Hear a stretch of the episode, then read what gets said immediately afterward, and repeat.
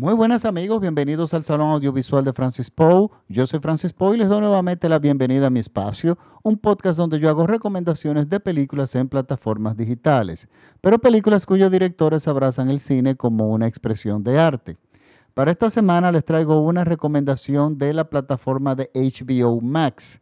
Es una película del año 2020 y el nombre de la película es Let Him Go el título, así mismo en inglés, déjalo ir en español, pero está en inglés el título. Eh, Let Him Go es una película del, es un drama de 2020 dirigido por Thomas Bezuka y adaptado por él también. El guion también es de él y está protagonizada por Diane Lane, Kevin Costner, Kaylee Carter y Leslie, mm, eh, Leslie Manville, entre otros. Miren, ante todo, esto es una película que eh, podremos, podemos calificarla como un drama, pero yo la veo realmente como un, un western, un drama, thriller también, pero yo la califico también como un western, como una película de vaqueros moderna. Y esto me gusta, me gusta cómo esta película eh, funciona y cómo se desarrolla. Yo hace algunos podcasts atrás le vengo diciendo que el género del western a mí no es el género que a mí siempre más me ha gustado. De hecho, es el, prácticamente el género que yo es prácticamente he rechazado en el cine, aunque tiene sus maravillas, sus grandes películas. Pero sin embargo, en estos tiempos modernos, a partir de las plataformas digitales para acá, han surgido una serie de westerns que son realmente formidables. Eh, varios de ellos. O sea, estamos hablando, yo calcularía en los últimos años como cinco o seis que son, que son realmente buenas películas. Y esta, este es uno de los westerns que a mí me gusta. Eh, tiene la particularidad que es en tiempos modernos, por lo tanto la película se inicia como un drama, pero prontamente empieza a tomar la forma entrar en la fórmula del western. El western siempre tiene una fórmula, y ya yo lo he dicho en podcasts anteriores. Siempre hay un elemento que es el forastero, alguien que es ajeno al pueblo, que llega al pueblo y cambia todo, o viceversa, o alguien del pueblo que tiene que salir a un lugar que no conoce y, y le pasan muchas cosas en el camino o en su destino final. Esa fórmula es invariable en la mayoría de los westerns de una forma u otra. Este no se escapa de esto. Lo que sí es que nos sorprende porque realmente es un drama que se inicia en tiempos modernos, en, bueno, modernos a finales de los años 50, en un rancho, en una zona rural de los Estados Unidos, entendemos que es del norte. Y esta es una pareja que ya son una pareja maduros que tienen un hijo que es eh, un adulto ya. Y este hijo se casa y tiene su esposa y tienen un bebé. Eh, viven todos juntos en el rancho y súbitamente su hijo muere. Esto es un spoiler, pero es un spoiler que está incluso en la sinopsis. Se los tengo que decir para que entiendan lo que, eh, para que me entiendan. Este joven muere y deja a, viuda a su esposa y a su niño que se quedan en la casa de los, de, de los padres del difunto, o sea, de los, de los suegros de la esposa. Resulta que todo esto se va narrando en una forma visual, muy poco diálogo, y a mí eso me encanta. Yo siempre le he dicho que el cine es una narrativa visual, o sea, la, esencia, la fuerza en el cine está en que se le debe dar una gran importancia a la narrativa visual. Y bueno, yo empiezo a ver esta película y, bueno, les di unos 5 o 10 minutos. Me gusta el cast, o sea, me gusta Diane Lane como actriz, aunque hace muy pocos cines relativamente. Kevin Costner, que tiene bastante retirado de las pantallas, o sea, de ser una gran estrella, como que ahora mismo está en, en receso. Pero sin embargo, toma este papel que lo hace extraordinariamente bien. Resulta que cuando un, algo que me, encanta muchísimo y es, y es, algo muy cinematográfico, ustedes van a entender por qué yo hago énfasis en el cine, en la narrativa visual. Y es que cómo esta película utiliza un recurso cinematográfico no solamente para de alguna forma presagiarnos el futuro, sino de, cómo, cómo logra hacer el cambio de tiempo sin entrar en, momentos muertos en la narrativa. Lo que nosotros entendemos que se están vistiendo y se están preparando para ir a un evento, nosotros entendemos que es para el entierro del hijo, eh, porque inmediatamente vemos vistiéndose de luto, vemos cierta sobriedad, vemos cierto silencio en la pareja, en los, que, en los personajes que son los padres del muerto, de Diane Lane y Kevin Costner. Pero resulta que el evento no es el funeral, sino que ya han pasado muchos, muchos, varios años. El niño, el que era un bebé, ya es un niño de algunos cinco años. Y resulta que la viuda de su hijo se casa con otro hombre. Y ese día es el día de la boda. Ellos nos están preparando para el entierro, que es lo que creemos nosotros. Ellos se están preparando para la boda. Pero el hecho de que nosotros creamos que el público se convenza de que ellos se están preparando para un entierro, no es, es intencional porque es un presagio de lo que va a ser esa relación. Rápidamente entendemos con este recurso y con otras imágenes sin entrar en diálogos que evidentemente este esposo, este nuevo esposo de la, de la, de la viuda de su hijo, no es la pareja idónea, no es el padrastro que ellos quieren para su nieto. Entonces resulta que la pareja, de repente, ellos ya por supuesto viven en un lugar aparte, tienen su vida propia, se llevan, ella se lleva a su niño y los abuelos se quedan un poco con el vacío de la pérdida del nieto, no la pérdida, pero bueno, el, ley de vida, o sea, ella se volvió a casar, es su hijo, tenía, el niño tenía que irse con ella. Pero resulta que algo extraño pasa y es que ella, su ex eh, la, esta chica y su nuevo esposo súbitamente se mudan de la ciudad, se van de la ciudad sin decir nada. Por supuesto, los abuelos del niño están preocupados de, le hace falta a su niño, entonces deciden indagar en una época que no hay celulares, no hay móviles, no hay GPS, no hay internet, no hay nada. Ellos deciden seguirle el rastro a esa pareja porque ellos quieren ver que el niño esté bien, porque sospechan, igual que nosotros la audiencia, de que algo está ocurriendo con ese niño o con la relación, que no sabemos lo que es.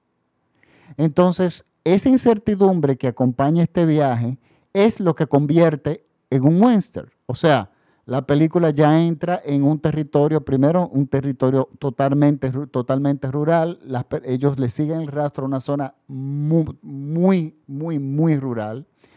Y resulta que se inicia lo que es el formato western en esta, en esta película. ¿Y qué es lo que va logrando la película? La película sencillamente, con pocos diálogos, sin entrar en dramas muy profundos, atrapa nuestra atención.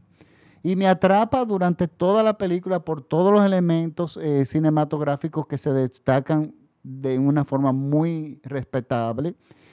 Y hasta que se va es como si el viaje se viene siendo como un elástico que se va tensando a medida ellos van avanzando. A medida ellos van avanzando en su búsqueda y van encontrando pistas, la tensión aumenta. Hasta cierto punto podemos decir que es un road movie, pero no lo es. Le faltan elementos. Pero lo que se va recolectando en el camino es algo que nos va dando mucha inquietud. Y es aquí donde está la maestría de la dirección. Es un es una película que está dirigida, muy bien dirigida, muy bien adaptado el guion, muy buenas actuaciones, muy buena fotografía. Todos los elementos están muy bien logrados. No es una película pretenciosa y yo sé que a todo el mundo le va a gustar. Es una película, de, considerando que el verano está flojo en las plataformas digitales, HBO Max tiene una muy buena oferta y esta es una de sus películas. Yo no quiero entrar en detalles, salvo que quiero decirles que la música es extraordinaria.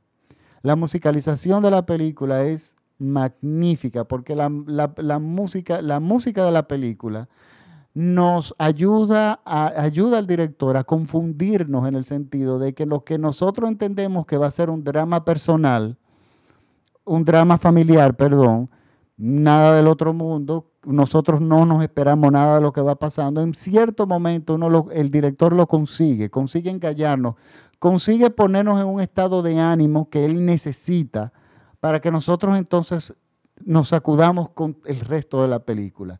Y la música ayuda en eso. La música en ningún momento, por lo menos en la gran parte de la película, es una música de terror, de, suspenso, de, tensión, de intriga. No, son personas que viven en una zona rural, que viven felices, que viven en una, situación tranquila y que abordan la vida de esa forma hasta que las cosas se van complicando. Eh, es una película, como les digo, muy bien hecha. Y les repito el nombre, la película se llama Let Him Go. No, yo quiero aprovechar también y recomendarles dos series. Una se llama Oslo, está en HBO Max. Esta serie es exquisita, es una miniserie estupenda sobre el conflicto Palestina-Israel pero tratado de una forma totalmente diferente. Es una película sumamente, una serie muy humana y con extraordinarias actuaciones, un guion extraordinariamente bien escrito. Es una recomendación también que yo les tengo para esta semana. Y en Netflix también hay una, finalmente encontré algo en Netflix que realmente vale la pena. Y es una miniserie de narcos yo estoy, el mercado está bastante saturado de este tipo de serie, pero este es totalmente diferente. Esta es una miniserie, eh, creo que es mexicana, eh, por lo menos está, está hablada en español, muy bien hecha y muy bien escrita sobre el narcotráfico, pero no el narcotráfico como el poder supremo de los narcotraficantes, del poder que yo tengo y, toda esa sangre, no está la violencia. La violencia es un elemento cotidiano en esta serie y es cómo afecta la violencia, el narcotráfico en la economía y en la sociedad, eh, en el día a día de las personas comunes y corrientes, personas que no están involucradas en el narcotráfico, simplemente que son personas, uno que vende hot dogs en la calle, otra persona que, una chica que es una estudiante en la escuela, eh, que hace cosas que lo que hacen los adolescentes. Y todo este tipo de, historias secundarias o paralelas que se van contando en un contexto de narcotráfico que por un momento nosotros no vemos el vínculo de ninguno de ellos con eso. Y realmente el vínculo es con la violencia. Eh, eh, finalmente te llega, aunque tú estés totalmente desligado del asunto. Eh, en otras palabras, esta serie te quiere decir, no es que no importa, o sea, para tú, para que la violencia generada por el narcotráfico te llegue, tú no necesitas ser parte del mecanismo del narcotráfico. Te llega de una forma u otra, sobre todo cuando es una gran fuerte de, fuente de ingresos para, una, para pequeñas eh, comunidades, etc. Es una película diferente, es una miniserie totalmente diferente que realmente también vale la pena verla. O sea que ahí tienen esas dos opciones. Yo también recomendé en mi podcast un documental que está en la plataforma de Netflix que es de filming que es formidable. Pero para ver este, este, para ustedes entender eh, este documental, tienen que haber visto La Maravilla de Muerte en Venecia, que está en filming, pero no, usualmente no está, esa película no está en otras plataformas. Sí la pueden comprar en la tienda de iTunes. Eh, de hecho, estuvo en oferta hace poco a 3 dólares, pero créanme, es una obra maestra que está eh, magníficamente restaurada. Y esa novela, esa película, perdón, Muerte en Venecia, que está basada en la novela de Thomas Mann, que tiene el mismo nombre, eh, su protagonista, hay dos protagonistas, que es eh, Dick Bogart y este joven que no habla. Eh, Bjorn, se me olvidó, Anderson, yo creo que es el apellido. Y este joven en su momento fue considerado el joven más hermoso del mundo. El mismo director, eh, eh Visconti, lo calificó de esa forma. Y fue un niño de 15 años que fue a protagonizar ese papel, que era un papel muy difícil de, un, un, rol muy difícil de encontrar, porque era, debía representar la belleza, o sea, la máxima expresión de la belleza, no sexual, sino una belleza artística absoluta y pura.